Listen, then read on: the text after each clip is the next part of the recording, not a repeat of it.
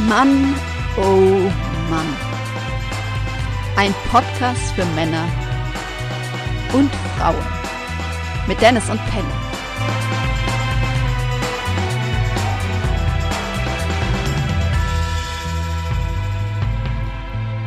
Herzlich willkommen zu unserer vierten Episode des Podcasts Mann oh Mann. Heute habe ich die große Freude, natürlich erstmal den Pelle wieder zu begrüßen. Herzlich willkommen, Pelle. Servus, grüezi und hallo. Und wir haben heute eine, unsere erste Gästin im Podcast, auf die ich mich ähm, sehr freue und die wir euch gleich auch vorstellen wollen.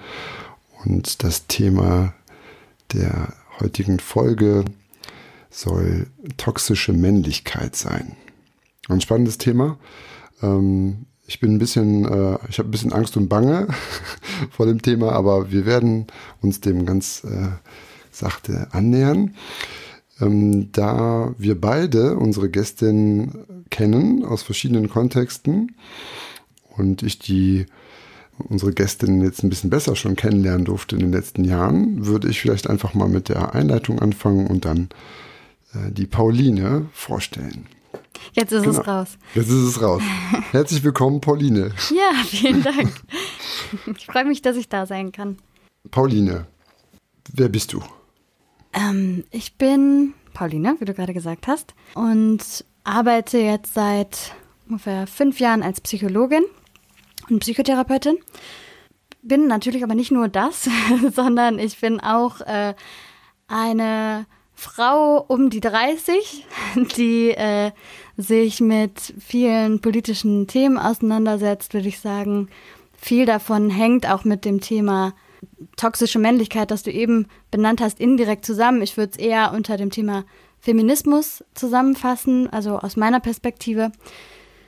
Das ist ein Thema, was mich natürlich ähm, persönlich betrifft und äh, wo ich einfach, ja, noch gar nicht so lange, würde ich sagen, ähm, mich eben nicht nur praktisch äh, gezwungenermaßen wie jede andere Frau auch, sondern auch theoretisch äh, mit auseinandergesetzt habe. Genau. Ansonsten bin ich ein Mensch, der sehr gerne sozial ist. Ähm, ich mag es gerne, mit Menschen ähm, zusammen zu sein. Um dich ein bisschen näher kennenzulernen, Pauline, haben wir uns, äh, wie für jeden Gast, den wir hier einladen, ein paar Fragen überlegt, die das einfach auch so, ja, die ein bisschen helfen, so reinzukommen. Ist, glaube ich, dein erster Podcast auch, ne? Genau, ja. Genau, unser vierter, also mein fünfter, also wir sind auch noch nicht so ganz erfahren, aber das macht jetzt schon Riesenfreude. Ähm, bist du bereit für ein paar Fragen zum Kennenlernen? Ja, gerne. Ja. Cool. Pauline, welche Überschrift gibst du deinem bisherigen Leben? Hm, puh. Wenn es dir hilft, äh, stell dir einen Buchtitel vor. Also du hast ein, es gibt ein Buch über dein Leben, das hat, mhm. weiß ich nicht, vier, vier Kapitel oder sowas. Ist, eine, ist schon die zweite Auflage. Du befreust dich mal wieder, dein Buch im Schaufenster zu sehen, ne? Und du hast dann, äh, ja, die Kribbel im Bauch, dass du denkst, ah, cool, da ist wieder mein, das Buch über mein Leben und so. Und das Buch heißt? ja, das ist ein guter Tipp. Das Buch heißt ähm, Das Auf und Ab unter dem guten Stern kommt mir mhm. gerade. Ähm, und zwar, weil ich sagen würde, ich.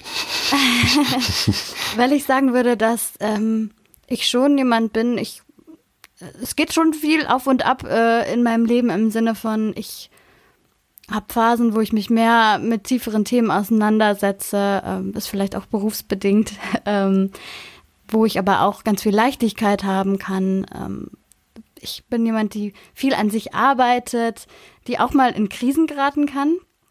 Ähm, aber ich habe so ein Grundvertrauen immer, deswegen der gute Stern, dass ich, also zum Glück, ich glaube, da bin ich sehr privilegiert, äh, immer so ein Stück weit die Perspektive habe, es wird schon irgendwie gut gehen. Also das ist die Erfahrung, die ich bisher äh, glücklicherweise machen durfte in meinem Leben. Ja, und deswegen kam gerade diese Assoziation mit dem guten Stern irgendwie. Schön, ja. ja. Also du hast eine richtige Zuversicht, selbst wenn es Krisen mal gibt, dass du da irgendwie gut durchkommst. Ja, die Erfahrung habe ich gemacht. Ja. Schön, super. Mhm. Ja, da wir ja schon ein bisschen in der Metapher des Buches sind, wenn es äh, schon ein erstes Kapitel gab, ähm, was war denn oder was war der Cliffhanger fürs kommende Kapitel? ich würde sagen, altersbedingt ähm, ist das jetzt wahrscheinlich das Kapitel, was in Richtung sesshaft werden irgendwie geht. Und da bin ich noch sehr ambivalent, muss ich sagen. Ähm, da gibt es auf jeden Fall noch Widerstände, die, ähm, die irgendwie damit einhergehen. Wie gesagt, das ist jetzt so, ähm, ich befinde mich in der Alterskategorie um die 30. Das heißt, das ist das Alter, was für mich schon unerwarteterweise doch sehr symbolisch aufgeladen ist. Ich hatte eigentlich immer gedacht, das wäre, ähm, ich wäre nicht eine von diesen Personen, die dann äh, irgendwie in leichte Panik gerät, aber ich merke, es spielt doch eine Rolle. Mm, und ich bin ein bisschen mit dieser Ambivalenz gerade ja zugange. Inwieweit möchte ich jetzt diesem Bild, was ich von 30-jährigen Menschen immer so hatte, entsprechen und inwieweit darf ich aber auch davon abweichen und das ist auch okay. Genau. Hm.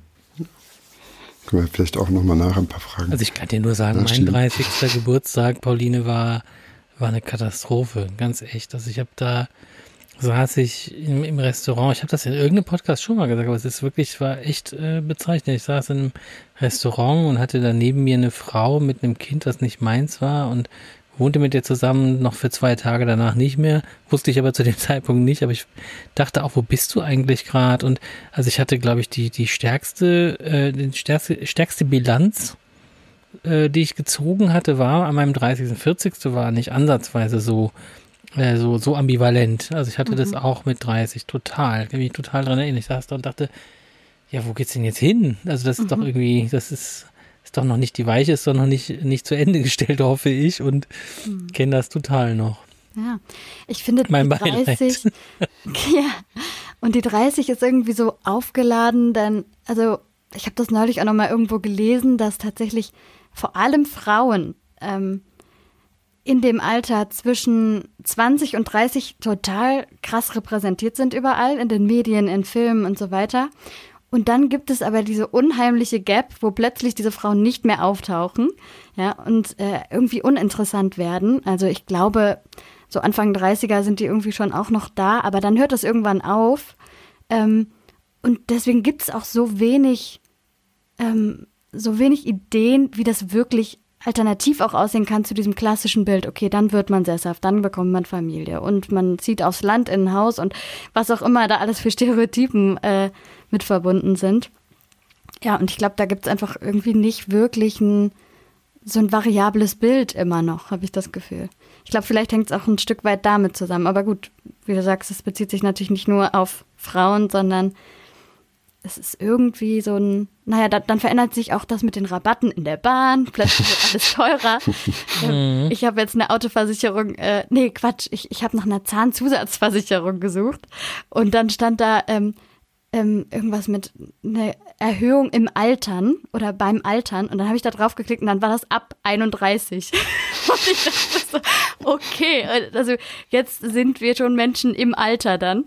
Ähm, also irgendwie absurd. Total, ja. Mhm. Liebe Pauline, kommen wir zur dritten Frage. In einem Buch über dein Leben stünde in deiner Quellenangabe an erster Stelle welche Quelle? Wow. Ähm, also bezogen auf mein gesamtes Leben. Also ich glaube, ähm, meine beste Freundin stünde mit da drin. Ähm, tatsächlich haben wir beide, also wir, wir sind sehr, sehr eng gewesen seit äh, Gymnasium und haben irgendwie sehr parallel und symbiotisch uns eine ganze Zeit lang entwickelt und sind aber, also auch wenn wir jetzt schon lange nicht mehr in der gleichen Stadt leben, können wir uns irgendwie immer sehr gut miteinander identifizieren. Und ich glaube, da habe ich viele, viele, viele, viele Reflexionsgespräche geführt und Erkenntnisse gehabt. Ähm, genauso wie auch im Kontakt zu meiner Schwester, tatsächlich ähnlich, die würde auch auftauchen. Ist sie älter oder jünger als du? Die ist jünger als ich. Jünger. Mhm. Mhm. Die ist jünger als ich und ähm, ich muss sagen, ich empfinde unsere Beziehung da, da ist schon ganz schön viel von äh, großen Schwesterngefühlen auf jeden Fall von meiner Seite. Ähm, aber es hat auch einfach eine sehr freundschaftliche Ebene mittlerweile. Schön. Ja.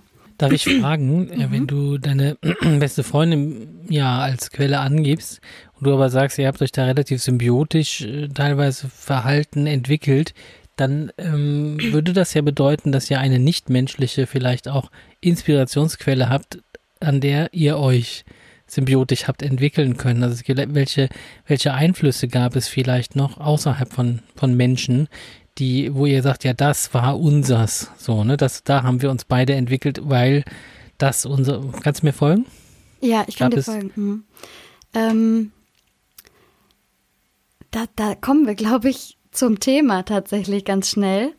Ähm, also jetzt nicht äh, zwangsläufig toxische Männlichkeit, aber schon auch, ähm, weil wir beide ja uns irgendwie verhalten mussten in diesem Teenager-Dasein, wo es ganz viel um ähm, um das Geschlecht ging, also um die Tatsache, dass wir Mädchen waren, dass wir junge Teenies waren ähm, und uns irgendwie da als junge Frauen finden mussten. Und ich glaube, wir haben das beide sehr ähnlich erlebt äh, in unserer Clique damals und haben da ganz viel uns auch aneinander gerieben und ähm, wir hatten auch immer wieder so Konkurrenzphasen, wo es ganz, ganz schwierig war. Alles in Verbindung tatsächlich mit der Art und Weise, wie wir, aber auch, wie ich weiß, ähm, generell Jugendliche, Mädchen und Jungs miteinander in Kontakt gegangen sind und auch immer noch gehen. Ähm, und wir waren irgendwie so ein bisschen, wie könnte man das nennen? Ähm, ja, Leidensgenossinnen auf der einen Seite, andererseits aber auch ähm, interessierte ähm, Experimentiererinnen ne, natürlich in dieser Phase. Aber ich glaube, das war tatsächlich ein ganz großes Thema, was uns beide ähm, begleitet hat. Also das, das Mädchensein, das Frauwerden. Ja. Ähm, mir ist gerade aufgefallen, dass ich eigentlich, äh, ich habe sie als beste Freundin ja benannt und dann könnte ich Probleme mit anderen Freundinnen kriegen. Ich glaube, wenn du das gerade so, so sagst, schon nicht mehr. Ähm, also, an alle äh, super besten Freundinnen da draußen von Pauline, ähm, ihr, ihr seid, ich sehe es in, in ihren Augen, ihr seid ihr mindestens genauso viel wert. Absolut. Ja. Die sogenannte beste Freundin hier. Ich kann es auch Die jetzt hier thematisiert wurde. Nee, genau, das, das ist, glaube ich, ganz gut. Genau, also es war auf jeden Fall ähm, die Freundin, die mich so die ganze Jugend ganz eng ähm, begleitet hat, weil wir eben auch in einer Klasse waren bis zum Abitur. Genau, du, du kannst, ich hatte ja auch gefragt, was ist an, welche ist an erster Stelle, weil das eine gewichte, gewisse mhm. Wichtigkeit dann äh, vielleicht mhm. auch in Verbindung zu dem Thema von heute hat. Mhm. Und für die, die anderen besten Freundinnen, äh, die werden natürlich auch aufgeführt in dieser Quellenangabe dann, ne? Genau, ja, die sind auf jeden Fall auch, auch Teil dabei, davon. Ne? Ja, genau. Schön. Ja. Darf ich äh, an dieser Stelle schon mal fragen, ähm, kannst du den ZuhörerInnen da draußen mal kurz sagen in ähm, deutschen Worten, das meine ich jetzt ernst in deutschen Worten, was ist toxische Männlichkeit? Mhm. Ähm, ja, das kann ich gerne machen. Da greife ich aber trotzdem erstmal auf den englischen Begriff zurück, und zwar Toxic Masculinity. Das war der Ursprungsbegriff. Ähm, und wenn, man kann das anstelle von toxische Männlichkeit auch übersetzen mit schädlicher Männlichkeit.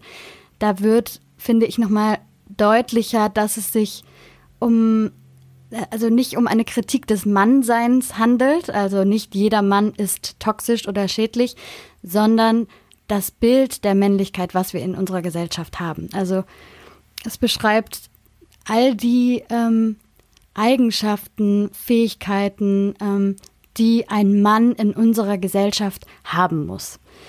Und jetzt könnte man sagen, hä, also ich glaube, oft denken Männer, wenn, wenn sie gefragt werden, was heißt Männlichkeit für dich, ähm, können sie das vielleicht gar nicht so ähm, genau definieren.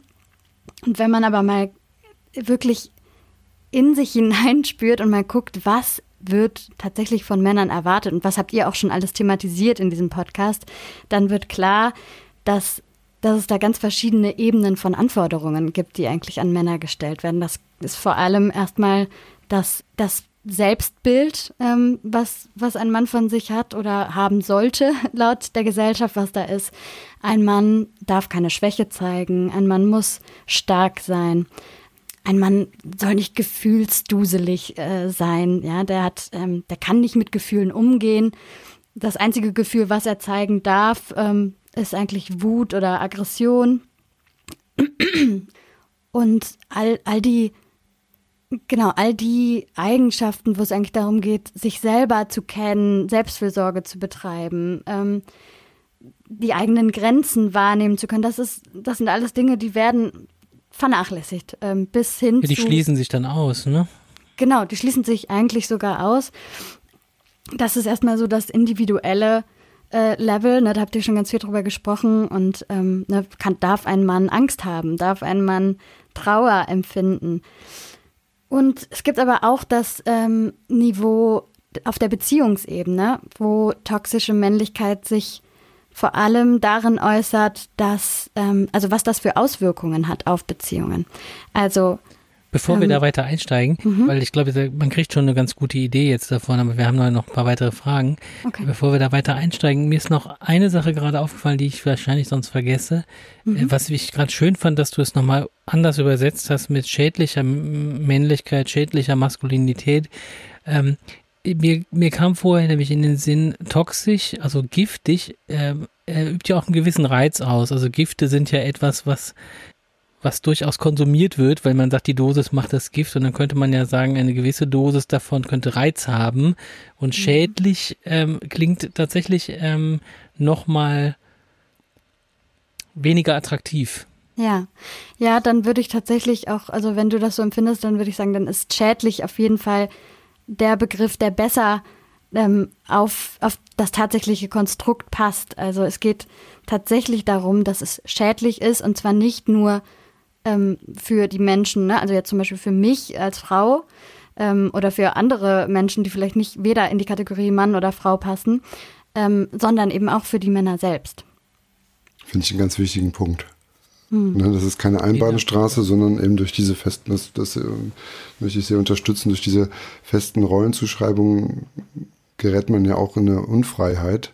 Mhm. Und vielleicht ja auch ein bisschen das, was du ja eben auch kurz erwähnt hattest. Ne? Es gibt so ein gewisses Alter, das ist ja auch irgendwie eine Rollenzuschreibung, ne? Mit mhm. ab 30, was, ne, da muss man Punkt, Punkt, Punkt, ne? Mhm.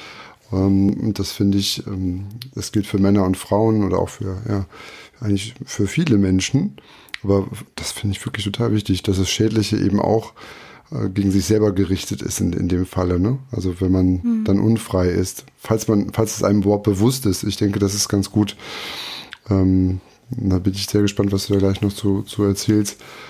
Wie, oder wie, wie schätzt du das ein? Meinst du, dass es da schon so ein, so ein Bewusstsein eigentlich für gibt dafür?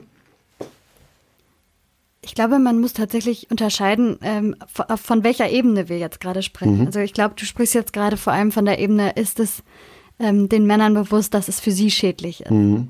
Ne? Mhm. Ähm, ich glaube, ich glaube, wahrscheinlich ist das ein Prozess, der noch gar nicht so richtig angefangen hat. Ich weiß es nicht genau. Also es gibt viele Formate, die sich damit auseinandersetzen. Es gibt viele Podcasts auch zu dem Thema, wo genau Männer sich auch mit diesem Thema auseinandersetzen. Ich kenne auch viele Männer, die sich damit auseinandersetzen. Ähm, ich glaube zum Beispiel, dass das so in, in einem äh, linkspolitischen Spektrum schon ganz gut angekommen ist. Mhm. Das heißt überhaupt nicht, dass das, ähm, dass das irgendwie gut klappt alles, ne? Aber ich glaube, da gibt es ein gewisses Bewusstsein. Ähm, aber auf der anderen, es gibt aber auch noch die Ebene, ähm, wie bewusst ist das, dass es eben auch schädlich für andere ist. Nee, aber warte mal, ich glaube, das, das führt jetzt gerade zu weit. Da möchte ich dann später hm, ja, okay, äh, zurückkommen. Mal weiter. Ähm, Darf ich dir noch eine Frage stellen, Pauline?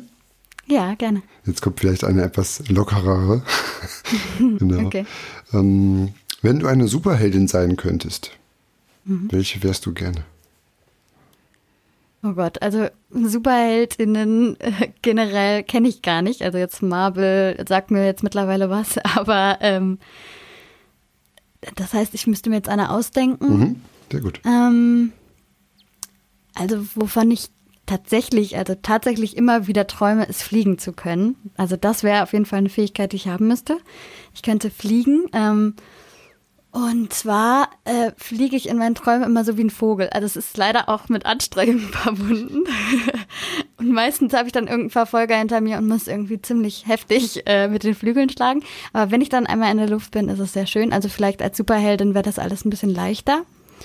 und was hätte ich noch für eine Fähigkeit? Ja, vielleicht sich so teleportieren können, mhm. sowas, ja. Mhm. Guck mal, Man hätte jetzt, ja. Ich, ich habe hab gerade so ein Bild. Entschuldige. Ja. Nee, erzähl Warte, weiter. Ich,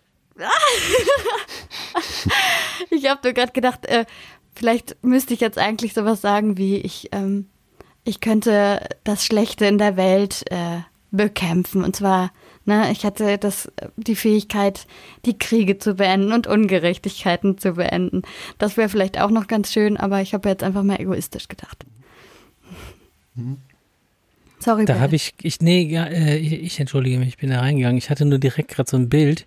Dein Titel deines Buches ist ja das Auf und Ab unter einem guten Stern. Und Ach, das stimmt. bezeichnet ja. natürlich deinen vertikalen Flug nach oben und unten. Wenn du, äh, wenn mhm. man jetzt auf dem Cover sich vorstellt, Pauline hat Flügel, so Icarus-Flügel und oben ist der Stern und äh, dein Auf und Ab, die Perspektive wechseln, es geht hoch und runter und ja. ähm, dann die Fähigkeit, äh, Kriege zu lösen und so weiter. Da, da hätte ich mal eine Frage, mhm. äh, weil ich nicht weiß, wie weit du dich auch da politisch mit beschäftigst. Wie, wie beendet man Kriege? Was ist die Superpower, um Kriege zu beenden? Oh, das ist eine gute Frage. Ähm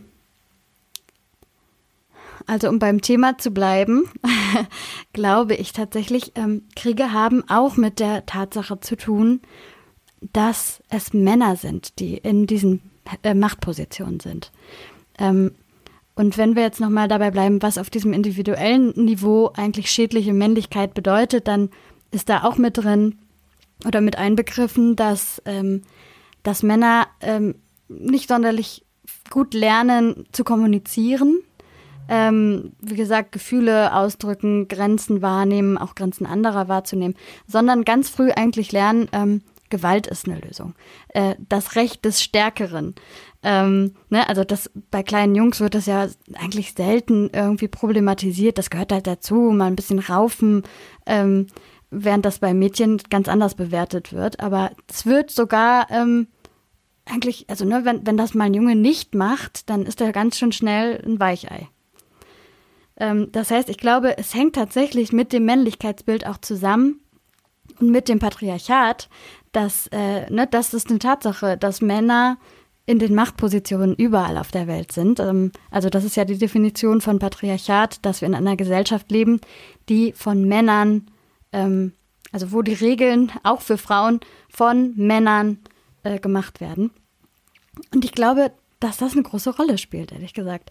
Das heißt, eine Lösung wäre tatsächlich äh, dieses Machtgefälle aufzulösen. Ich glaube, dann hätten wir viel gewonnen. Beziehungsweise diese, diese rigiden Konstrukte von Geschlecht, die ja sowieso nur Konstrukte sind, also Mann, Frau, es gibt noch ganz viel anderes. Es gibt diese zwei Geschlechterrollen eigentlich gar nicht. Es sind nur soziale Konstrukte. Ähm, wenn das äh, dekonstruiert werden könnte, dann glaube ich, sähe die Welt wirklich anders aus. Aber das ist natürlich jetzt keine konkrete Lösung, wie kann man jetzt einen Krieg beenden. Also da bin ich auch. Ähm, ich bin da nicht so vorgebildet, ähm, aber ich habe äh, in dem Marvel-Film Black Panther wird mhm. am Ende ähm, äh, sagt Black Panther oder der der König von Wakanda sagt dann, ähm, dass wir aufhören müssen Mauern zu bauen gegen unsere Feinde, sondern Brücken. Und wenn ich jetzt die wenigen Personen, die wir in, in, Machtpositionen haben, sehe und was wir zuletzt erlebt haben, wie der eine amerikanische Präsident sagt, wir müssen eine Mauer bauen hm. und unsere Bundeskanzlerin äh, auch mit viel Kritik Brücken gebaut hat, um Flüchtlinge reinzulassen. Also die, hm. dann ist genau das passiert, was du, was du sagst. Das ist eine ja. Form der Kommunikation, indem ich sage, ich lasse die jetzt rein. Alle sagen, ja, aber das geht doch jetzt nicht, weil mhm. und ne. Hm. Ja, aber ich habe es gemacht. Und ja, die Welt ist nicht ist untergegangen. Beispiel, ja. Und ich ja. glaube, das ist die Superpower. Brücken bauen, mhm. was mhm. ja eine Form der Kommunikation ist. Mhm. Und Mauern ist, ein, ist, ist auch eine Form der Kommunikation, natürlich. Ne? Absolut, ne? Alles ja. Kommunikation. Ähm, Gutes Bild auf jeden Fall. Mhm. Also mein Gedanke dazu ist, das hört man ja fast schon so ein bisschen raus, aber so sehe ich das auch. Das ist natürlich ein ganz langfristiges Projekt. Aber was man vielleicht im, im Kleinen machen kann, und da denke ich dann tatsächlich direkt auch schon wieder an, an, an unsere Kinder, dass man eigentlich da schon ein bisschen anfängt, mal zu gucken, wie schnell gehen die eigentlich in Bewertungen oder in welchen Kreisen, also ob die jetzt in der Kita sind und in der Schule sind, da gibt es ja auch ganz viele Rollenzuschreibungen, die unbewusst an die herangetragen werden. Und mhm. genauso wie du gesagt hast, Pauline, wenn man da schon vielleicht anfängt, mit denen drüber zu sprechen, ähm, wie ist jemand, wenn der zum Beispiel dick ist oder dünn ist oder wenn die Nase äh, ein bisschen anders ist als ähm, bei jemand anders oder die Ohren sind groß oder man wird rot, äh, ne? wenn man wenn man in der Gruppe spricht, solche Dinge, dass, ähm, dass man da schon eigentlich direkt anfängt, ansetzt und ähm, das nicht ähm, pathologisiert, ähm, da ein Problem draus macht, sondern dass das ein Teil ist.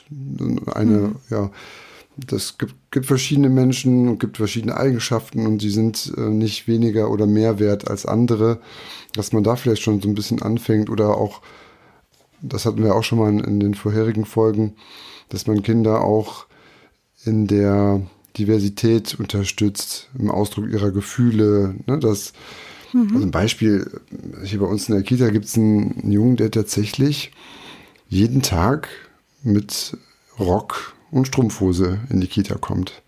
Und wow, das finde ja. find ich, so, das find mhm. ich einfach klasse. Das ist völlig akzeptiert. Ähm, mhm. Meine Tochter guckt sich dann manchmal an, was ist das für ein Rocker mal so, der, der hat mir heute gefallen. Den fand ich, den hätte ich jetzt heute nicht, den mag ich jetzt nicht so mhm. sehr.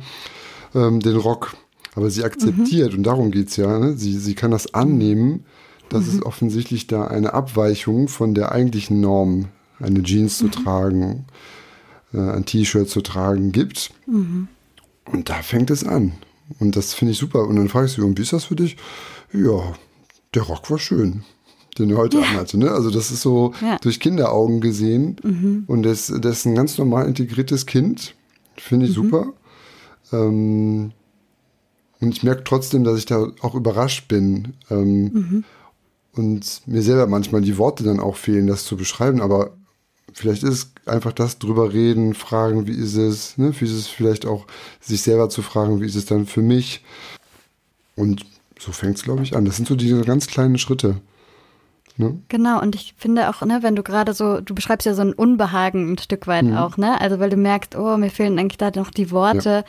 Ja. Ähm, ich glaube, dass das ein total wichtiger Prozess ist, dieses Unbehagen ähm, zu akzeptieren und also auszuhalten ein Stück weit und sich einzugestehen, dass das geht erstmal gegen das, was ich gelernt habe. Denn es ist so, wir haben alle diese, diese ganz rigiden ähm, Geschlechterrollen, von denen wir jetzt vorhin schon gesprochen haben, internalisiert. Genauso wie wir alle auch Rassismus internalisiert haben. Und auch da der erste Schritt, ähm, antirassistisch zu werden, sein muss, zu akzeptieren, ich habe das internalisiert. Und ich glaube, genauso ist das auch mit kritischer oder, nee, in dem Fall jetzt toxischer Männlichkeit, ähm, zu akzeptieren, dass, dass das ein Teil ist von uns allen, also auch von Frauen übrigens. Also auch wir können toxisch männliche Eigenschaften übernehmen. Und das geht mit vielleicht mit einem Schamgefühl, mit Schuldgefühlen einher, auch mit einem Unbehagen. Und ich glaube, es ist wichtig, das wahrzunehmen und ähm, anzunehmen, zu sagen, ja, aber das braucht es eben auch, um den nächsten Schritt zu gehen. Deswegen können unsere Kinder uns vielleicht da tatsächlich auch bei behilflich sein, weil die eben noch nicht so feste Bilder im Kopf haben. Ne? Und wenn die da ganz, ähm, ganz offen mit umgehen und eigentlich eher sagen, hey, was für ein schöner Rock, ich möchte den auch haben, äh, das eher willkommen anzunehmen und vielleicht auch davon zu lernen. Ich weiß noch, als mein Sohn, also meine Tochter ist ja jetzt, wird jetzt fünf und ja, Ohrringe sind ein Thema, Nagellack ist ein Thema. Und mein Sohn hat das natürlich dann gesehen und das finde ich eben auch super, ist total neugierig, will, will dann auch alles mit ausprobieren. Dann hat er sich zum Beispiel auch die Fingernägel lackiert. Ist am nächsten, mhm. also völlig selbstverständlich nächsten Tag in die Kita gegangen ähm, da habe ich das auch gemerkt, dachte ich so, oh, hm, wie finde ich das jetzt eigentlich? Dann musste ich mich daran erinnern, dass ich, glaube ich, einmal in meinem Leben ähm, bei einer Party Nailgloss auf die Nägel bekommen habe, was am nächsten Tag tatsächlich auf der Arbeit aufgefallen ist. Und man so, was ist denn mit deinen, was ist anders mit deinen Händen? Die glänzen ja total. Ich so, ja, ich habe Nailgloss drauf. Und dann haben mich alle angeguckt und so, was hast du da drauf? Ja, Nailgloss. Ich war gestern auf einer Party und dann haben sich die Frauen da Nailgloss drauf gemacht. Und ich gesagt, probiere das mal aus. Es war auch eine totale Irritation und gleichzeitig wurde das irgendwie akzeptiert. Also ich fand es war, war eine, eine, schräge Situation, aber irgendwie auch gut. Also mein Sohn ist dann am nächsten Tag tatsächlich in die Kita gegangen. Und was ist dann passiert? Die anderen Jungs wollten auch Nagellack haben. dann haben die Erzieher mhm. Nagellack mitgebracht und dann haben Ach, die Jungs. Cool, okay. Und das fand ich zum Beispiel ja. auch cool. Ne? Das ist ja auch immer ja. wichtig. Wo, wo werden unsere Kinder sozialisiert? Das ist, passiert ja, ähm, gerade wenn man dann ja, arbeiten gehen muss, nicht nur zu Hause eben, sondern auch woanders. Mhm. Und deswegen finde ich da auch die Orte wichtig, wo wir unsere Kinder hinschicken, wo wir uns selber aufhalten, dass man auch mit denen im mhm. Kontakt bleibt. Und Absolut. Das, ja, das ist schön, wenn es solche Orte gibt, mhm. wo eben auch vielleicht dieses Bewusstsein oder dieses Unbehagen schon verstanden wurde und die rigiden Zuschreibungen schon hinterfragt wurden und einem Ausprobieren weichen. Ne? Also mhm. und dann kann ja jeder selber gucken für sich, ähm, was er davon ähm, annehmen möchte, machen möchte. Ne? Genau, darum geht es ja. ja, dass wir zu einer größeren Freiheit kommen und äh, eben nicht schon ganz früh lernen, okay, ich bin Mädchen, ich muss süß sein, ich, äh, ich muss schön sein, ne? ich, ich, muss, ich muss der Tante einen Kuss auf die Wange geben, obwohl die vielleicht Mundgeruch hat und ich das eigentlich nicht möchte, das muss ich jetzt machen. ähm, das heißt, ja, also, ne, sondern ich darf mich frei entwickeln, ich darf Grenzen haben, ich darf einmal kurze Haare haben, dann wieder lange Haare, ich darf ähm, ich darf mich unabhängig von heteronormativen Normen ähm, entwickeln und habe nicht direkt schon klar, ja, du musst mal den und heiraten und äh, Kinder kriegen und also ja, dass das einfach alles freier wird. Mhm. Das wäre schön. Gab es denn Phasen in deinem Leben, wo du, oder, oder Beispiele jetzt ohne Namen zu nennen, wo du mit toxischer Männlichkeit auch in Kontakt gekommen bist, die dich auch vielleicht ein bisschen geprägt haben, auch vielleicht in der politischen Gesinnung, sich noch mehr mit diesem Thema so zu beschäftigen? Also so Eye-Opener, wie man immer so schön sagt. Mhm. Da muss ich jetzt äh, gerade grinsen, weil äh, diese Antwort für mich so selbstverständlich mhm. ist. Ähm, also klar, schon ganz, ganz früh äh, bin ich mit diesem Thema in Kontakt gekommen. Ich habe nur ganz lange keine Sprache dafür gehabt. Mhm.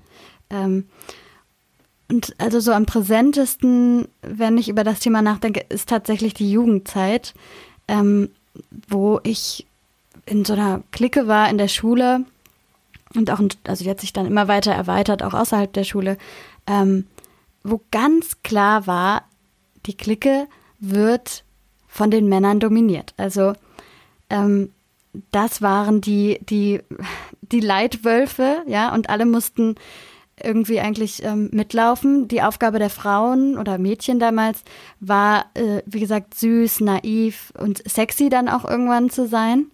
Ähm, und da wurde extrem viel Konkurrenz angefacht, also auch durch die Männer, ja. Also dann gab es immer gerade eine, die, die gerade besonders äh, sexy war, ja, und das war zu einer Zeit, wo man eigentlich ähm, nicht wirklich das Bedürfnis hatte, noch äh, ne, dieses, ähm, diese Eigenschaft verkörpern zu müssen. Man hat da mal experimentiert, aber eigentlich ähm, ging es da wirklich um eine Objektifizierung, würde ich jetzt im Nachhinein sagen. Also wir mussten einem bestimmten Bild entsprechen und haben dafür äh, Bestätigung bekommen. Das war natürlich das wichtigste Gut, also Bestätigung von den Leitwölfen. So, wenn ich daran zu zurückdenke, dann, ähm, boah, also da wird mir echt anders. Ähm, das war nicht schön. Ähm, natürlich war es immer auch aufregend, aber es war ganz viel mit Selbstzweifeln äh, behaftet. Ähm, das hat sich also ne, zum Beispiel darin geäußert, dass ständig Kommentare über das Aussehen gemacht wurden dass man ungefragt bewertet wurde danach, wie gut man jetzt aussieht oder wie schlecht. ähm, wie gut man tanzt oder wie schlecht. Äh, selten ging es aber um Charakter. Also wenn ich jetzt an die Zeit denke, dann würde ich mich hauptsächlich als ähm, ungewollt naiv bezeichnen und sonst eigentlich wenig. Ähm, also ungewollt naiv im Sinne von, ich habe mir das dann irgendwann angeeignet, weil das, ähm, weil das eben so gewollt war, ein Stück weit. Ja, also intelligente Mädchen, die gute Noten hatten, vor allem in Mathe und Physik, die waren unbeliebt. Das waren die die unattraktiven Streberinnen. Und die, die eben cool waren, waren die Mädels, die Lippenstift benutzt haben. So. Und warum haben die äh, unbeliebten Mädels mit den guten Noten das gemacht? Was meinst du jetzt genau? Was, was naja, gehen wir mal davon aus, naja, du hast gesagt, die waren unbeliebt bei, mhm. bei den Live, bei den Leitwölfen vielleicht, aber die waren sicherlich beliebt woanders, oder nicht? Das stimmt. Ähm, absolut. Also ging es ja also auch da eher, also mhm. häufig darum, also, also habe ich es erlebt, dass es, äh, dass es da äh, die sehr guten Schülerinnen mhm. gab, die auch ganz viel äh, gefällig äh, wirkten, zumindest ähm, Lehrern, mhm. Eltern gegenüber oder so. Und ich weiß nicht, wie weit das auch vielleicht was mit toxisch männlichen mhm. ähm, Systemen zu tun hatte, dass auch da so eine gewisse Art von, ähm, ich bin ganz gut und ganz, ganz brav in der Schule mhm. und so und ich weiß es nicht. Vielleicht sind sie da auch nur recht. intelligent gewesen. Das stimmt. aber, ähm, das, das ist mit Sicherheit auch eine Gruppe gewesen, aber ich habe tatsächlich gerade eher an die, ähm, an die Mädchen gedacht, wo ich eigentlich aus heutiger Sicht sagen würde, die haben es, ne, die hatten irgendwie die Fähigkeit, sich dagegen zu wehren und mhm. die, ähm, die es geschafft haben, sich einen eigenen Charakter auszubilden, die, die die Stärke hatten, gegen diese Peer Pressure sozusagen anzukämpfen mhm. und ähm, zu sagen so, hey, also mich interessiert das hier wirklich, ne? Und ähm, ich möchte was lernen und ich, ich habe eine eigene Meinung. Das sind ja dann auch die, die sich mündlich gut beteiligen und wirklich Ahnung haben. Ähm, und wo ich heute sagen würde, ja, genau richtig. Damals wurden die aber abgewertet, auch von mir. Und das, das ist, das ist das, was ich sagen würde, das ist das äh, Toxische. Mhm. Ähm, dass es Frauen und Mädchen diese Rolle nicht zugestanden wird. Die ist für die Männer reserviert. Ne? Männer sind die, die, ähm, die daran auch, also ne, die, die sich messen an anderen, die Leistung erbringen, vor allem, wie gesagt, in den Fächern Mathematik und Physik, weil das können Männer eben und das müssen die dann auch können. Ne? Ist Quatsch wissenschaftlich, aber ähm, ja, das sind so die Anforderungen und Männer sind auch die, die ähm, die Motivation oder sagen wir eher die Obligation haben, äh, hierarchisch aufzusteigen, Geld zu verdienen. Ähm, ja, also ich glaube, das ist äh, das Toxische, ja. Und wenn dann eine Frau kommt, die diese Rolle übernehmen möchte, dann wird die erstmal als Gefahr wahrgenommen. Ja, und leider nicht nur von den Männern, sondern eben auch von anderen Frauen, weil die sich denken, was, was macht die? Warum, warum schert die jetzt plötzlich aus aus diesem System? Das ist, wie gesagt, dieses internalisierte, toxische, was auch, was wir alle internalisiert haben, so. Das ist die Konkurrenz, die dann ähm, auftaucht und dieses, dieses, dieser Mythos von, es kann nur eine geben. Also da gibt es ja ne, ganz viele Analogien zu. Finde ich eine total, ähm, ja, berührende und offene Darlegung, Darlegung deiner, deiner Jugend, die du gerade da so ein bisschen auch beschreibst und ähm, habe ich mir noch nie so, nie so explizit Gedanken drüber gemacht. Mhm. Ich hatte gerade im Kopf nämlich gehabt, ähm, Pauline, wie geht es, wie, wie kannst du Männern liebevoll, damit sie keine Mauern aufbauen, näher bringen, äh, sich mit toxischer Männlichkeit zu befassen. Und dann habe ich gerade gedacht, nee, macht sie gerade. hm. Indem sie beschreibt, was passiert jungen Mädchen, Frauen oder was ist die, ähm, was ist die Wirkung, die dadurch entsteht ne, in, hm. bei Frauen, weil das, das kommt sehr bei mir an, weil das, ist, das da muss ich keine Mauer aufbauen. Ne? Wenn ich, das kann ich einfach erstmal mitgehen sagen, okay, das verstehe ich, ja, das ist krass. Hm. Und das Ding ist, dass ich nicht, also ich glaube kaum, dass es, dass es viele Männer mit Verstand gibt, die sich das wünschen würden. Hm. Das, also ich ja. glaube, man wünscht sich eine kluge und ähm, außergewöhnliche Menschen um sich herum, ne? Und nicht, mhm. und nicht gleichgeschaltete. Ja, also ich glaube, ähm, also die Frage, ne, wie könnte man das liebevoll rüberbringen, ähm, würde ich mal versuchen, äh, die Frage zu beantworten, indem ich noch ein bisschen Stoff mit reingebe. Ähm, und zwar, ich glaube, was ein ganz guter Ansatz ist, ist tatsächlich, wenn man da anfängt, wo es dem Mann selber wehtut. Ne? Und das ist eben dieser massive Leistungsdruck, der auf Männern ähm, liegt. Ja, und ich übrigens, wenn ich Männer sage, dann meine ich ähm, Menschen, die als Mann sozialisiert wurden, aber auch Transmänner. Ne? Ähm, also und außerdem alle anderen Menschen, weil wir es eben internalisiert haben. Das kannst du rausschneiden. nee, wir, brauchen wir nicht, äh, weil wir haben es auch schon mal so in einem anderen mhm. Thema benannt, Pauline. Es ist, es ist nicht einfach und wir, wir machen uns mhm. davon frei. Auch, äh, also nehmen wir uns das Recht, das ist unser Podcast hier und wir haben von mhm. Anfang an gesagt, wir sind hier nicht darum, Lösungen zu haben, sondern wir geben mhm. uns fragend okay, und ja. äh, wir, wir möchten uns versprechen dürfen und wir möchten mit dieser Situation wachsen, die da gerade entsteht. Und wenn wir mhm. uns da versprechen, ähm, sagen wir doch einfach jeder, der sich hier angesprochen fühlt, ähm, genau, ja. Ne, mit, mit dieser Thematik äh, darf sich mhm. angesprochen fühlen und äh, ganz genau. egal, wie er sich im Geschlecht einstuft. Das ist ein äh, guter Satz, genau. Also da anzusetzen, wo ähm, tatsächlich die Männer selber äh, die Einschränkungen merken. Also ne, wo ist, wo dieses massiv, diese massiven Ansprüche, die mit der toxischen Männlichkeit einhergehen, ähm, eben wehtun. Ja? Und das ist da, wo ein Mann nicht zum Arzt geht, weil er das Gefühl hat, er muss immer stark sein. Ja? Oder wo ein Mann ähm, im Zweifelsfall schwer depressiv wird oder sich sogar suizidiert, weil er es nicht geschafft hat, sich Hilfe zu holen. Ähm, oder wo ständig dieser Machtkampf besteht, ne, von ich muss der Stärkste sein, ich, ähm, ich muss irgendwie einen drauf machen. Und ein ganz wichtiger Punkt auch, ähm, das Stereotyp, Männer müssen immer Lust auf Sex haben. Und das ist ganz zentral ähm, beim Thema ähm, toxische Männlichkeit, weil ich jetzt nämlich dann zu der anderen Seite kommen möchte. Wie wirkt sich das in Beziehungen auf oder auch auf Frauen auf, aus? Also ich spreche aus der Perspektive einer Frau. Ähm, und was ich einmal festhalten würde, ist, ähm, das haben wir schon ganz am Anfang gesagt, Männer lernen nicht mit Gefühlen umzugehen. Ja, also das wird auch gar nicht von denen erwartet. Ne? Es ist klar, wenn irgendwas passiert, dann reagieren die wahrscheinlich mit Wut, auch wenn dahinter vielleicht eigentlich Angst, Trauer oder ähnliches ist, weil das eben sozial akzeptiert ist.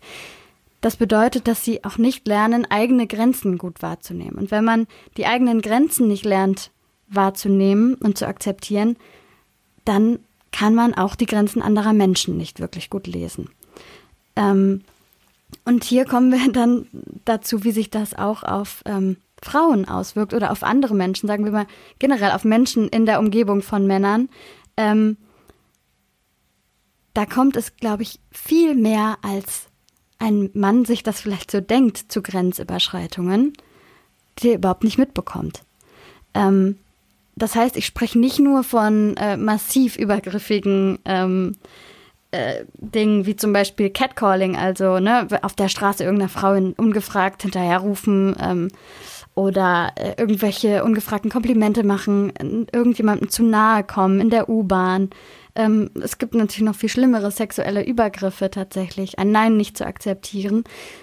Das ist alles mit gemeint. Ähm, ich meine es aber auch schon im ganz Kleinen. Ich kann mir nämlich vorstellen, dass viele Männer, die das jetzt hören, ähm, erstmal denken, ja, da gehöre ich ja nicht dazu. Ich habe das noch nie gemacht. Ähm, ich würde nie irgendeiner Frau irgendwas hinterherrufen. Ich bin ja nicht so ein ekliger Typ. Ähm, oder ich würde auch nie ungefragt irgendeiner Frau einen Hintern fassen.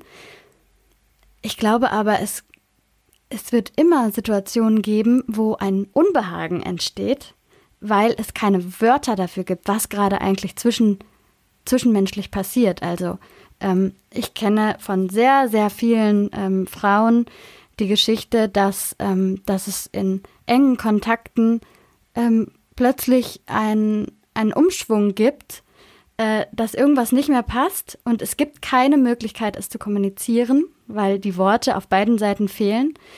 Aber vor allem auch das Bewusstsein bei dem männlichen Teil in der Interaktion, gar nicht da ist. Und ich glaube, es liegt, wie gesagt, zum einen daran, dass, ähm, dass da ein, eine fehlende Sensibilität überhaupt für Grenzen da ist und auch eine fehlende Sprache. Und zum anderen, dass wir so sehr geprägt sind von diesen Bildern, also wie hat das eigentlich abzulaufen, ähm, was in Medien so äh, kommuniziert wird. Darf ja, ich da wird, an dieser Gern. Stelle, du bist, du bist sehr im Flow, das ist herrlich, dir zuzuhören, aber Ja. ich möchte das gerade einmal konkretisieren. Sprichst du Mhm. von äh, da tatsächlich gerade so allgemein über Situationen, in denen das passiert, oder hast du auch gerade tatsächlich die konkreten äh, Geschlechtsverkehr beschrieben, wo du sagst, es gibt vielleicht im, im Geschlechtsverkehr diesen Moment, wo, äh, wo vielleicht vom Mann nicht registriert wird, dass da diese feinen äh, Grenzen oder so überschritten werden oder dass das nicht kommuniziert werden kann, weil das wäre ja in dem Fall dann fatal. Das wäre jetzt was anderes, als wenn man sagt, ich möchte der Tür, Frau die Tür aufhalten und das ist gerade gar nicht gewünscht. Also ich will das jetzt gerade nur mal, redest du da wirklich von dem konkreten Fall Geschlechtsverkehr, weil das wäre. Ja, das ist wichtig zu differenzieren, äh, auf jeden Fall. Ich habe jetzt tatsächlich von intimem äh, Kontakt gesprochen. Ich meine damit nicht zwangsläufig Geschlechtsverkehr, sondern ich meine, wenn zwei Menschen körperlich werden, ja, oder wenn es, also wenn es wirklich um ähm, darum geht, sich zu zeigen, wirklich, ja, also nicht nur körperlich, sondern auch wenn es darum geht, ähm, dass eine Person sich öffnet, ja, und dann wird über Grenzen gegangen. Aber vor allem, und da ist es, wie du gesagt hast, da wird es dann fatal, vor allem, wenn es um, ähm, um körperliche Sexualität geht. Ja, und das ist tatsächlich etwas, ich glaube, ich muss leider sagen, ich kenne fast keine Frau, äh, die die Situation nicht kennt, dass, ähm, dass da auch äh, Linien überschritten werden. Und zwar nicht bewusst. Also da, da spreche ich jetzt nicht von, ähm, von Tatbeständen jetzt, ne? also die, die wir vor Gericht bringen könnten, sondern von ganz subtilen, ähm, von ganz subtilen Geschehnissen, wo ich glaube, da spielt tatsächlich dieses Stereotyp eine große Rolle, dass der Mann auch äh, von sich erwartet, ich muss immer Lust haben, ja, ich muss hier der große Macker sein. Ähm, und es spielt auch eine Rolle, ähm, dass das Bild von Frauen in der Gesellschaft, ja, dass wir immer noch sehr objektifiziert und sexualisiert werden, ja, dass Frauen immer noch gut auszusehen haben, dass die, dass, dass Werbung immer noch Frauen benutzt, um ein Produkt irgendwie, also ja, irgendwie ein Produkt, was nichts mit dieser Frau zu tun hat, ähm, aber irgendwie zu bewerben, dadurch, dass sie ihre Brüste zeigt oder was auch immer. Ähm, das das ähm, sorgt alles dafür, dass äh, auch ein Gefühl entsteht von wegen, das steht mir auch zu. Also das ist auch okay, dass ich ähm, gewisse Grenzen überschreite. Und da wird jetzt wahrscheinlich wieder der Punkt sein, wo viele sagen, nein, nein, nein, nein, nein.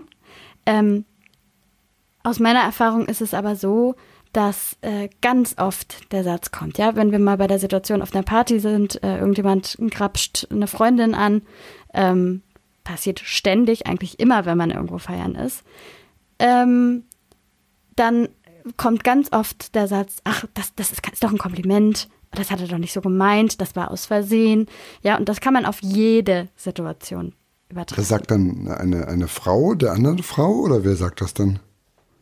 Das kann auch gut sein. Es kann auch sein, dass es die Frau sich selber sagt.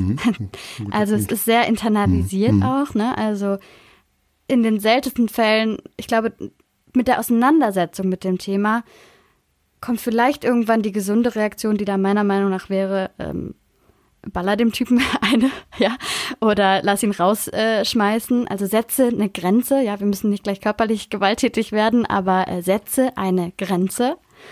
Ähm, aber ich glaube, wenn man sich eben noch nicht so damit auseinandergesetzt hat, und dafür, deswegen halte ich das für so wichtig, dann kommt meistens als erstes die Reaktion, stell dich nicht so an. Stell dich nicht so an, ist doch nicht so schlimm. Ähm, und das ist dieses internalisiert massiv toxische, ähm, was, ja, was glaube ich ein riesiges Problem ist. Und ich glaube, deswegen ist es so wichtig, darüber zu sprechen. Und ich frage mich zum Beispiel, und das würde mich jetzt aus eurer Perspektive mal ähm, interessieren, inwieweit habt ihr euch vor allem in eurer Jugend Gedanken darüber gemacht? Also ich kann mir zum Beispiel, oder ich kenne noch viele Situationen, ne, wenn man aktiv tatsächlich es geschafft hat, jemanden zurückzuweisen, ja, und zu sagen, ähm, hey, nee, du, ich bin nicht interessiert. Dann wird oft mit Kränkung reagiert oder wieder mit Ärger, Wut, eher die beiden Optionen, ja, also eher was Aggressives. Ähm, weil, wie gesagt, äh, andere Emotionen stehen selten zur Verfügung, wenn man es jetzt mal äh, auf die Spitze treibt. Ähm, und ich frage mich, wie habt ihr das damals erlebt? Ähm, habt ihr euch darüber Gedanken gemacht? Wie seid ihr damit umgegangen, wenn ihr vielleicht mal eine Zurückweisung bekommen habt? War das was, was man mit Kumpels irgendwie besprochen hat? Ja, also da würde ich gern von eurer Perspektive hören. Ja. Ähm, also ich würde das gar nicht so sehr in die Vergangenheit setzen, sondern mhm. eher tatsächlich, also bei mir ist es eher so, ähm, oder wenn man das Stereotyp auch da beim Mann sich anguckt, bei mir war die, diese Gap, wie du sie beschrieben hast, die war eher so von äh, 14 bis, äh, bis 30, war ich quasi unsichtbar. Ich glaube, das ist bei Männern, äh, wenn sie Pech haben, äh, ist es eher die Zeit, wo, wo Männer eher nicht so interessant sind. Ähm, also wenn man jetzt nicht, weiß ich nicht, mega groß und muskulös, also eher der körperliche Typ ist, ist ein Mann in dem Alter eher erstmal nicht so interessant und, und wie man dann wird dann eher so, wenn er was erreicht hat, wenn Leistung erbracht worden ist, wenn Geld fließt und so wird man eher eher spannend. Also für mich war es äh, stand das gar nicht zur Debatte, dass ich irgendeine Frau anpacke, weil ich eher ein schüchterner, schmächtiger, kleiner Typ war, der ähm, eher, wenn überhaupt, für Frauen interessant wurde, die mich dann angesprochen haben, weil ich eher so der Punk-Rebell war, so, ne, und das dann irgendwie äh, dann zu Beziehungen gekommen ist. Aber es war jetzt nicht so, dass ich irgendwo rausgehen konnte und habe eine Frau abgeschleppt. Das hat es nie gegeben zu der Zeit bei mir. Es ist eher jetzt der Fall, dass ich sagen kann, ich habe, ich spüre, wenn ich eine jetzt, dass ich eine Wirkung habe und ähm, ich ähm, merke oder ich, ich teste sehr oder ich frage sehr, sehr oft einfach nach, wie wirke ich. Ne, wenn ich merke, ich, ich habe irgendwas gesagt, was, was ähm, sexuell, was sexistisch gewesen sein könnte, ne? dass ich dann sage, Entschuldigung, wie ist das eigentlich gerade bei dir angekommen? Dass ich halt einfach nachfrage nach der Grenze. Da, ähm, das versuche ich und ich habe da sehr, sehr oft die Antwort, dass es oder dass es von der Frau auch bagatellisiert wird und ich das Gefühl das habe, ich, habe ein Gespür eigentlich dafür, mhm. also eigentlich weiß ich, es war nicht gut. Das, mhm. also das, das kann nicht gut gewesen sein. Vier Männer in einem Raum, eine Frau, alles, was man gesagt, ist fast schon sexualisiert, ja. Mhm. Also allein schon durch dieses, durch die Situation eventuell. Vielleicht ist man sogar noch äh, Vorgesetzter oder was weiß ich was. Und man fragt, na nö, daraus mache ich mir nichts. Ach so, ich bin eh lieber, das höre ich, das ist einer der häufigsten Sätze, die ich in, in meinem Leben, ich habe ja mit vielen Frauen eher gearbeitet, weil ich in der Krankenpflege gearbeitet habe, immer mit, mit ähm, Kolleginnen eher, dass sie immer sagten, nee, ich bin mit Jungs groß geworden, ach, ich bin da nicht so zimperlich und so weiter, wenn es irgendwie so um Sexualisierung ging. Es wird auch, also es, es wird mir eigentlich nicht möglich gemacht, ich habe diese Grenze nie erfahren. Wenn ich danach gefragt habe, äh, kann ich mich nicht erinnern, dass gesagt wurde, mhm. ja, das fand ich jetzt echt daneben. So, mhm. da musst du echt an deiner, äh, an deinem Frauenbild arbeiten. Das ist mir nicht passiert. Ne? Okay. Und trotzdem hast du eine Wahrnehmung. Ne? Und wenn ich das jetzt so höre, dann denke ich erstmal, ich finde es total gut, nachzufragen, überhaupt darüber zu reflektieren ne? und auch wahrzunehmen, oh, du fühlst dich gerade nicht wohl mit dem, was du gesagt hast. Ich finde es aber schwierig, tatsächlich in dem Moment diese Bürde der Frau dann wieder zu geben, indem du sagst, Richtig. war das gerade übergriffig? Ähm, wie gesagt, sie hat höchstwahrscheinlich ne, genau diese Dinge internalisiert. Ne, das ist okay, der meint das nicht so. Ähm, das ist eben meine Aufgabe irgendwie hier gerade. Ne? Also ich als einzige Frau, klar, ich muss jetzt irgendwie süß und sexy und weiß ich nicht was sein. Ja, das sind das, das ist halt, wenn man so will, toxische Weiblichkeit. Das gibt es jetzt in dem Sinne nicht, weil das Machtgefälle einfach andersrum ist. Aber ähm, das heißt, ich glaube, vielleicht wäre tatsächlich die bessere ich frag nicht, Ich frage nicht, ob ich sie äh, getroffen habe, sondern ich habe ja gesagt, ich frage eher, ähm, wie ist es bei dir angekommen? Ich überprüfe meine Kommunikation. Also ich mhm. frage, was ist bei dir angekommen? Wenn ich, okay. wenn ich mich ja. frage, habe ich da was gesagt, was anders verstanden werden könnte. Also ich, ich bin jetzt nicht jemand, der die ganze Zeit irgendwelche Witze macht oder sowas, ne? Über mhm. ähm, ja. Äh, Vielleicht ähm, wäre, wenn du sowieso schon das Gefühl hast, ne, du hast ja gerade gesagt, eigentlich bist du dir dann schon sicher, irgendwie war das mhm. daneben. Vielleicht wäre es die bessere Möglichkeit, in dem Moment zu sagen, sorry, das kam gerade irgendwie äh, sexistisch rüber. Punkt. Ja, und Bei da kann sie selber, immer noch ne? bagatellisieren, ne? Aber Ja. dann hast du trotzdem ein Statement gemacht und hast gesagt, das, das ging gerade zu weit. Und meiner Meinung nach ähm, war das nicht okay. Ja. Ja, also und damit hast du einen Riesenschritt gemacht, weil du hast dir eine Schwäche eingestanden, du hast ihr das zur Verfügung gestellt, ja, die vielleicht auch gerade noch diesen Prozess machen muss, ne, und irgendwie davon profitieren kann, auch wenn du sagst so, hey, sorry, eigentlich will ich dich gar nicht sexualisieren. Ja. Ähm, und du hast ihr nicht die Bürde gegeben, dass sie jetzt den Mut aufbringen muss, da eine Grenze zu setzen, die sie vielleicht in dem Moment nicht setzen kann. Ja, guter Hinweis. Danke. Oh Gott, ich bin so emotional bei diesem Thema. Super, ich finde das total gut. Dennis, wie ist bei dir? Ich bin, ich Jugend. bin, ja. Ich war ein ziemlicher Spätzünder. Und gleichzeitig ab einem gewissen, ich würde sagen so, so 10 bis 14 hatte ich vielleicht so ein bisschen so ein ähnliches Erleben wie Pauline.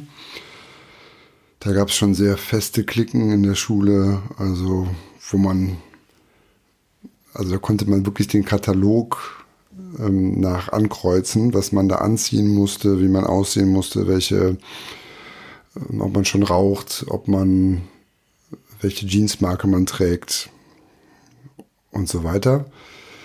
Und welche Musik man hört vor allen Dingen, ja, das war auch ein wichtiges äh, Unterscheidungsmerkmal.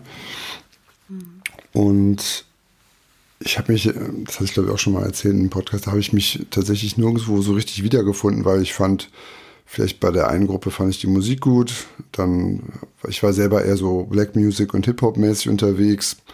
Dann habe ich mich natürlich eher so mit den Baggy-tragenden äh, Hip-Hopern äh, also, äh, irgendwie ver vergesellschaftet gefühlt, die allerdings waren schon wieder so aggro und ausgrenzend den anderen gegenüber, dass ich auch das irgendwie blöd fand. Und was ich so ein bisschen bei mir gemerkt habe, das, das ist vielleicht auch, das ist vielleicht meine weibliche Seite und die hat mich ja, glaube ich, auch ein Stück weit in den Beruf geführt, den ich mir dann irgendwann auch ausgesucht habe, wo ich ja auch viel mit Frauen zusammenarbeite, was ich gut, was ich sehr gut finde, weil, weil ich auch, ich würde jetzt gar nicht sagen, dass ich voll so denke, aber teilweise eben auch so denke. Ähm, aber dieser Teil ist mir in der Schule tatsächlich ein bisschen auch auf die Füße gefallen. Ne? Du bist ein guter Zuhörer, mit dir kann man über alles reden. Du hast, ähm, du sprichst aber auch Sachen an, die ja, die eher weiblich sind tatsächlich. Also das war auch sowas, wo ich dann auch so dachte, ist das jetzt gut oder schlecht? ne? Also das, das war auch wieder so ein Unbehagensmoment. Auch Probleme anzusprechen. Das kannte ich so von den Jungs, mit denen ich da abgegangen habe, gar nicht. Also da, das waren, glaube ich, wirklich so die Stereotype, die Pauline gerade so erwäh erwähnt hatte, ne? dass man dann irgendwie sauer war oder, ne, oder die, die hat mir einen Korb gegeben und dann gehst du halt einen saufen, ne, so, also, was man ja machen kann, ne, also will ich jetzt gar nicht verteufeln, ne, das, aber, aber, aber es kam, es kommt dadurch ja irgendwie nicht wirklich zu einem Gespräch darüber, weil man es einfach nur verdrängt und, äh, und sich dann irgendwie wegschießt, ne. Ich würde dich Ja, kurz was fragen Mhm. wollen, wenn das okay ist. Ähm, also wenn du so beschreibst, ne, dass du teilweise ja von, von dieser schädlichen Männlichkeit auch abgewichen bist und tatsächlich eher weiblichere Eigenschaften hattest als jetzt deine Mhm. Mitschüler, ähm, hast du dafür Abwertung bekommen?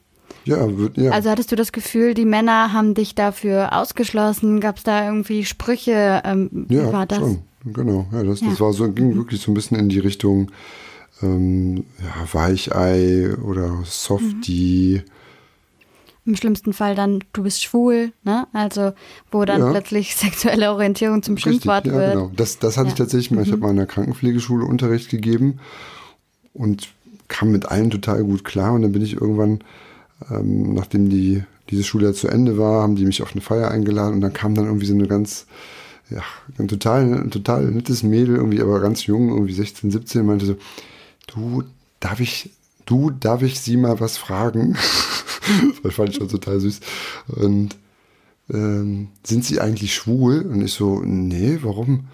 ja, weil sie so, weil sie sich so gut ausdrücken können und weil sie so weich sind im Kontakt, dachte ich auch so, ja, ja aber das ist genau das, ne? Mhm. Dieses, Ja. mh, mm, genau, dann hat man so diesen, äh, diesen ja, schwulen Stempel bekommen. Was mir dann später auffiel, also äh, bei uns in der Schule zum Beispiel gab es Homosexualität als Thema gar nicht. Das fand ich wirklich verrückt so im Nachhinein. Es, also ich wüsste jetzt auch tatsächlich, also ich wusste das zu der Zeit irgendwie noch gar nicht, dass es das so irgendwie überhaupt gibt, weil überhaupt kein Bewusstsein darüber ähm, äh, auch irgendwie wurde gar nicht drüber gesprochen. Und im Studium habe ich dann das erste Mal einen, einen schwulen Mann kennengelernt, mit dem ich mich super gut, also das habe ich aber auch später erst verstanden, auch wieder auf einer Party, ähm, mit dem ich mich super gut unterhalten konnte. Also anders als mit so den Durchschnitts-heterosexuellen Männern. Genau. Und dann habe ich dann irgendwie gefragt, und wie läuft es bei dir so mit den Frauen? Und meinte so, ja, ganz schlecht. Ich stehe auf Männer. Ich so, ach ja, okay. Ja. Ja. Und dann, ja, aber ne, das, und da hatte ich so irgendwie so diese, diese Verbindung einfach schon ein bisschen mehr so zu der, ja, einfach auch zu, zu diesen kommunikativen, weiblichen, emotionaleren Anteilen. Ähm, und ja, habe ich mich gut aufgehoben, äh, da habe ich mich eigentlich besser aufgehoben gefühlt und, Ja. und auch akzeptiert. Also auch mit dem, dass man dann sagt, ja, du, du bist auf jeden Fall 100% heterosexuell, ne? Wenn dann, ich habe relativ viele schwule Freunde, aber du bist auf jeden Fall 100% heterosexuell. Dann denke ich mir auch so, ja, was ist das denn jetzt, ne? Aber Ja. Mhm. Ja, und das beschreibt ja wirklich einfach eins zu eins. Ne? Es gibt in diesem toxischen Männlichkeitskonstrukt gibt es nur den einen Mann. Ne? Und alles, was davon abweicht, also sei es jetzt ein Mann, der weiblichere Züge hat, sei es ein homosexueller Mann, ein Transmann, eine non-binäre Person, ähm, das wird abgewertet. Das heißt, Männlichkeit ist in unserem Patriarchat per se erstmal der Standard, so Status quo. Und ähm, alles andere wird abgewertet. Das ist jetzt nicht ähm, wissenschaftlich. Ähm, ich habe das irgendwann mal gelesen und ich kann das nur so in meinen eigenen Gedanken wiedergeben, dass der Mann an sich ähm, ja einen Rollenkonflikt oder eher einen Rollenkonflikt entwickelt, weil ähm, wenn man jetzt auf die Welt kommt, als Mädchen zum Beispiel, und ist die erste, erste Hauptbezugsperson die Frau, dann ist man erstmal ge geschlechtergleich und hat erstmal, äh, geht den Weg zusammen und bleibt auch in diesem Geschlecht. Und ähm, wenn Jungs dann irgendwo im fünften, sechsten Lebensjahr anfangen, ähm, sich mit dem Geschlecht auseinanderzusetzen, dann müssen sie erstmal möglichst weit weg von der, von der Mutter. Also um, um irgendwie ins Gegenteil zu kommen. Ich kann das jetzt nicht anders beschreiben, aber das habe ich mal gelesen und dass das eigentlich, ähm, dass es gar keine Identifikation mit etwas ist, sondern eine Nicht-Identifikation. Also dass man sagt, ich weiß nur, dass ich nicht das bin, was Mama ist und was Mama Ja. geworden ist, werde ich nie werden. Also muss ich weg von etwas, anstatt zu etwas hin.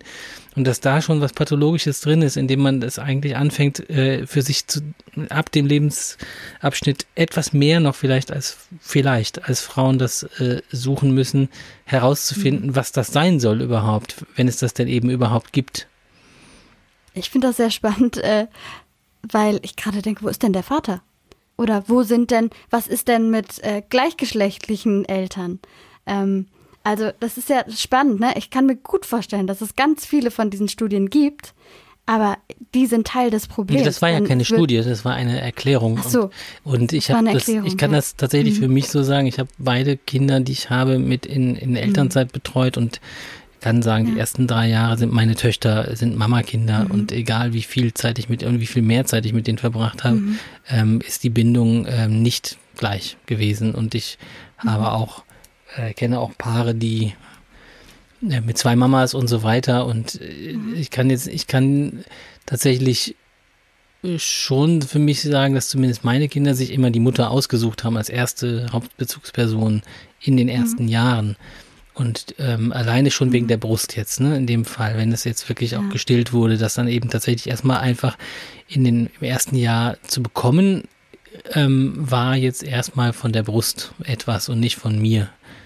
Im ersten Kind stimmt das nicht ganz, es war Flaschenkind und aber Ja, ich, ähm, ich kann das gut nachvollziehen, ne? Und ich glaube, wenn wir in diesem ähm, heteronormativen ähm, Familienbild, dem traditionellen Familienbild auch mal drin bleiben, wo auch tatsächlich der Vater natürlich der Geldverdiener ist und ähm, ne, also passend zur toxischen Männlichkeit, dann ist das sicherlich so. Ähm, du hast jetzt gerade gesagt, ne, bei euch war das auch so, obwohl ihr nicht ganz diesem äh, Bild entspricht. Ich glaube aber, ähm, es bringt gar nicht so viel, ähm, dass, also sozusagen immer das gleiche Bild und immer diesen gleichen, diese gleiche Erwartung ähm,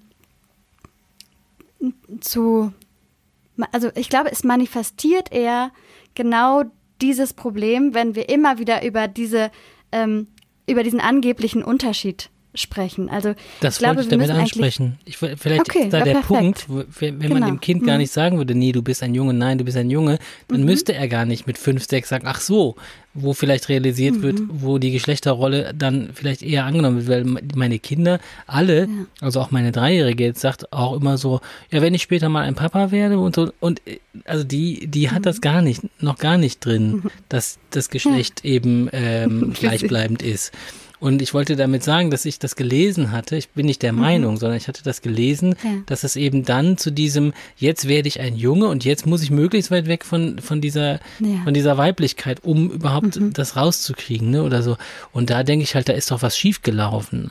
Also dass dann, ja, dass im Prinzip genau. dann immer schon das Kind schon von Anfang an geprägt wird dahin, mhm. ähm, du wirst ein Junge, du wirst ein Junge, du wirst ein Junge, du wirst ein, ja, bist ein Junge, du, du wirst ein Mann und so, anstatt zu sagen, du bist erstmal nur da, ne? So und, ja. äh, und, und, und sich ausprobieren mhm. können, wie es bei Dennis in der Kita auch passiert, ne? Und, mhm. und eben nicht dann, dann nicht davon wegflüchten zu müssen. Eben. Also nicht von der Weiblichkeit weg zu müssen. Das, ich halte das für eine pathologische äh, ja. Ähm, Männlichkeit.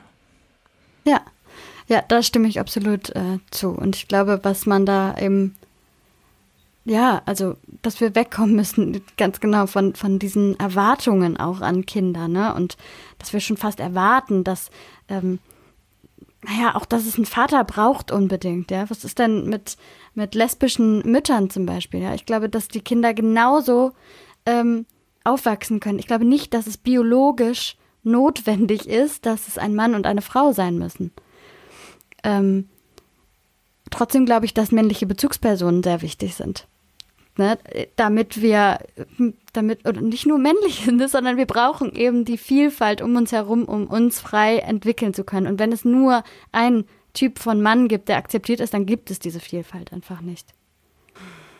Das ist doch ein gutes Schlusswort wenn es nur diese eine, einen Typ Mann äh, gibt, dann gibt es diese Vielfalt nicht. Und wenn du dich da draußen vielleicht da angesprochen fühlst, ähm, egal welchem, welchem Geschlecht du angehörst, aber du einfach sagst, ich bin eben auch nicht dieser eine Typ Mann oder auch nicht dieser eine Typ Frau, ähm, ja, dann freuen wir uns, wenn wir dir ein paar Impulse geben konnten. Es sind Worte gefallen äh, wie Leistungsdruck und äh, in Depressionen verfallen bis hin zum äh, Suizid. Ähm, solltest du äh, das jetzt gehört haben und ähm, das irgendwie ja auch schon mal als Ausweg, ähm, als letzten Ausweg gesehen haben, ähm, dann ist das sicherlich nicht der Fall. Das muss nicht der letzte Ausweg sein und wir schreiben dir in die Shownotes ganz klar auch Notfalladressen rein, wo du dich melden kannst, wenn du irgendwelche lebensmüden Gedanken hast. Dann wäre es vielleicht auch wichtig noch, ähm, wenn wir da schon eine Adresse reinschreiben, dann auch nochmal äh, Notfallnummern und Adressen für Frauen, die tatsächlich Opfer von Übergriffen wurden, genauso auch für Männer, die Opfer von Übergriffen geworden sind, die es natürlich auch gibt, ja, und auch das ist ein Produkt von unserem Patriarchat. Also das fände ich dann genauso wichtig, das auch noch mit reinzunehmen. Ich würde, also erstmal vielen, vielen Dank, Pauline, für deine Offenheit, ähm, dass du dir die Zeit genommen hast. Also mich hat das ähm, sehr äh, inspiriert, berührt, ähm, auch zum Nachdenken angeregt. Und ich äh, gehe mal davon aus, dass ich da nicht alleine mit bin. Ich würde gerne noch eine letzte, vielleicht abschließende Frage dir stellen und die kannst du auch ganz kurz beantworten. Welche ist denn so die, die wichtigste Botschaft, ähm, die du gerne so in die, in die Welt hinaustragen möchtest? Also so als letztes Schlusswort deinerseits. passend zu meinem Buch, das Auf und Ab, ähm, die Freiheit zu experimentieren. Also nicht gleich wissen zu müssen, wer man ist. Ähm, und auch, ja, also sich die Freiheit zu geben, durch Grenzen, aber auch Grenzüberschreitungen äh, zu lernen. Ich glaube, Grenzen muss man austesten und äh, um zu, zu wissen, wo sind die eigentlich. Und ich glaube, das würde ich gerne mitgeben ähm, im Rahmen dieses Themas vor allem. Es ist alles nicht so festgeschrieben. Man darf experimentieren, man darf sich weiterentwickeln. Ja, und ich glaube, wenn vielleicht auch noch als Nachricht bei dem Thema Unbehagen aufkommt, vor allem wenn es um die Frage geht der Selbstreflexion und was habe ich so internalisiert, dann heißt das eigentlich, ähm, dass du ein Mensch bist, der an Beziehungen interessiert ist, die wirklich vertrauensvoll sind, ja, und die auf Augenhöhe stattfinden können und ähm, wo es um ein liebevolles Miteinander geht. Und ich glaube, das würde ich jedem Menschen wünschen, egal welchen Geschlechts. Und ähm, dafür wünsche ich Offenheit irgendwie. Ja. Ein tolles Schlusswort. Vielen, vielen Dank. Wenn euch das gefallen haben sollte, was wir heute vielleicht euch auch näher gebracht haben, könnt ihr gerne äh, Rezensionen hinterlassen, vielleicht aber auch Fragen an uns richten, die ihr gerne mal von uns oder auch mit Gästen, Gästinnen besprochen haben wollt. Und wir freuen uns über eine Bewertung auf den gängigen Podcast-Plattformen und freuen uns auch auf die, auf die nächste Episode, die bald kommen wird. Eine schöne, schöne Zeit in die Welt da draußen. Tschüss. Viel Spaß beim Experimentieren.